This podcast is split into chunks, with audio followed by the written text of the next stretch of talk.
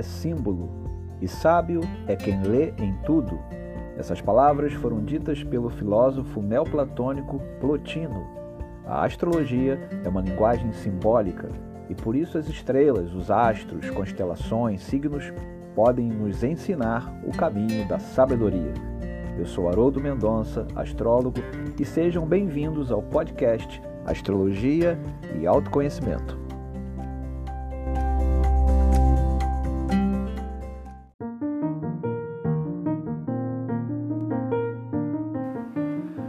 Lua nova em Libra. No próximo dia 6, 6 de outubro, às 8 horas e 5 minutos, horário de Brasília, teremos mais uma conjunção do Sol e da Lua, dessa vez em 13 graus de Libra, por isso, Lua nova em Libra. Essa conjunção terá como é, participante dela Marte, ou seja, Marte também estará é, próximo, aliás, de bastante próximo, ele estará em 13 também. Portanto, uma conjunção exata à lua nova. Marte em 13 graus, lua e Sol.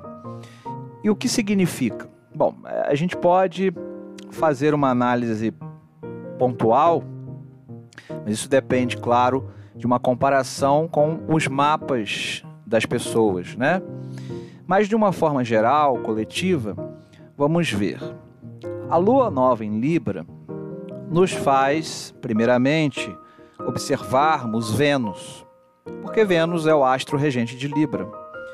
E Vênus estará em quer dizer, ela já está em Escorpião, mas quando ocorrer a lua nova, como eu falei, no dia 6 às 8 e 5 da manhã, Vênus estará no ascendente, ela estará, portanto, angular em Escorpião no ascendente. E aqui ocorre algo bastante interessante. Vênus em Escorpião, Escorpião é domicílio de Marte. E Marte, como eu falei, em Libra, é domicílio de Vênus. Isso tem um nome: recepção mútua. Ocorre sempre que um astro está no domicílio do outro. Na verdade, Vênus em Escorpião, domicílio de Marte, e Marte em Libra, domicílio de Vênus. Então a gente chama de recepção mútua. Pode até não ser uma recepção mútua perfeita, porque os dois astros estão em signos, Marte e Vênus, em signos de debilidade. Mas de qualquer forma, eles se ajudam, por assim dizer, se fortalecem um pouco mais. É como se colocássemos os dois para vocês entenderem Vênus e Marte em seus próprios signos, virtualmente falando. Agora, isso não quer dizer que será fácil. E por quê? Porque a lua nova ela faz um quincunce a Urano em 13 graus de touro. Portanto, um quincunce exato. Exato por quê? Porque, como eu falei, a conjunção Lua-Sol, Lua Nova, se dará em 13 de Libra. E essa conjunção fará aspecto de quincunce Urano em 13 de touro. Esse tipo de aspecto, chamado de quincunce, ele a princípio eh, não é nem benéfico e nem maléfico. Falando assim para ficar didático, porque eu não gosto muito de falar benéfico, de usar essas palavras benéfico, maléfico.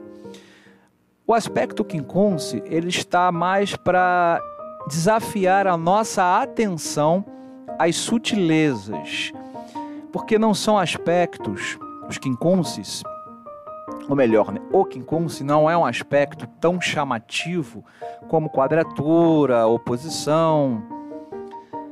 Com isso, a gente entende o seguinte: pode haver um maior desconforto nas relações, nos relacionamentos.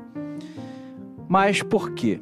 Porque ou não se sabe o que de fato se deseja, o que de fato se quer, porque Vênus representa o desejo, a paixão, a sexualidade, e Urano incomoda, incomoda aqueles que ficam em suas zonas de conforto ou em cima do muro. É tempo de decidir. Urano representa o romper com convenções. Urano representa também o chamado antipoliticamente correto, o do contra. Urano, como eu falei, em quincunce com Vênus, quer dizer, na verdade com Marte, mas como eu falei, Marte está em recepção mútua com Vênus, mas de qualquer forma, o quincunce é exato à própria lua nova. Então pode mexer bastante desta forma que eu é, falei.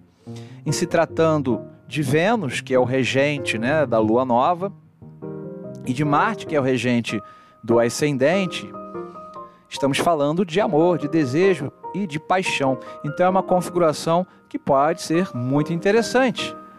Dentro, claro, dos seus devidos contextos, mas pode ser também um aspecto bastante interessante para quem trabalha com arte.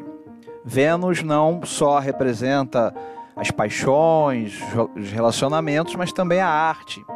Então, dependendo de como se disponha a encarar novas descobertas, novos desafios, não se fechando à mudança, se abrindo à inovação, e isso é arte, né? Então pode ser bem interessante, ou seja, será preciso uma atitude ousada para ser capaz de romper com o comum, com a mesmice até, ou seja, se permitindo acreditar até mesmo no que possa parecer impossível de ser feito, ir além do que já fez. Esta será a tônica desta lua nova em Libra, especialmente relacionamentos e no campo das artes. Lembrando que eu falei, pessoal, a nível geral, e que para uma análise mais precisa, pontual, somente comparando o mapa da lua nova com o mapa natal da pessoa. Mas é claro que quem tem o ascendente, a lua, o sol, um stellium, especialmente estes ou estas configurações em Libra, pode ser mais interessante dar uma atenção maior a esta lua nova. É isso, pessoal. Eu sou Haroldo Mendonça, astrólogo. Este é o Astrologia e Autoconhecimento. Um beijo na alma e até o próximo podcast. Tchau, tchau.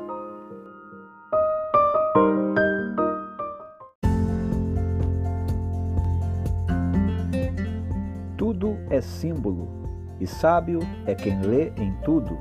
Essas palavras foram ditas pelo filósofo neoplatônico Plotino. A astrologia é uma linguagem simbólica e por isso as estrelas, os astros, constelações, signos podem nos ensinar o caminho da sabedoria. Eu sou Haroldo Mendonça, astrólogo, e sejam bem-vindos ao podcast Astrologia e Autoconhecimento.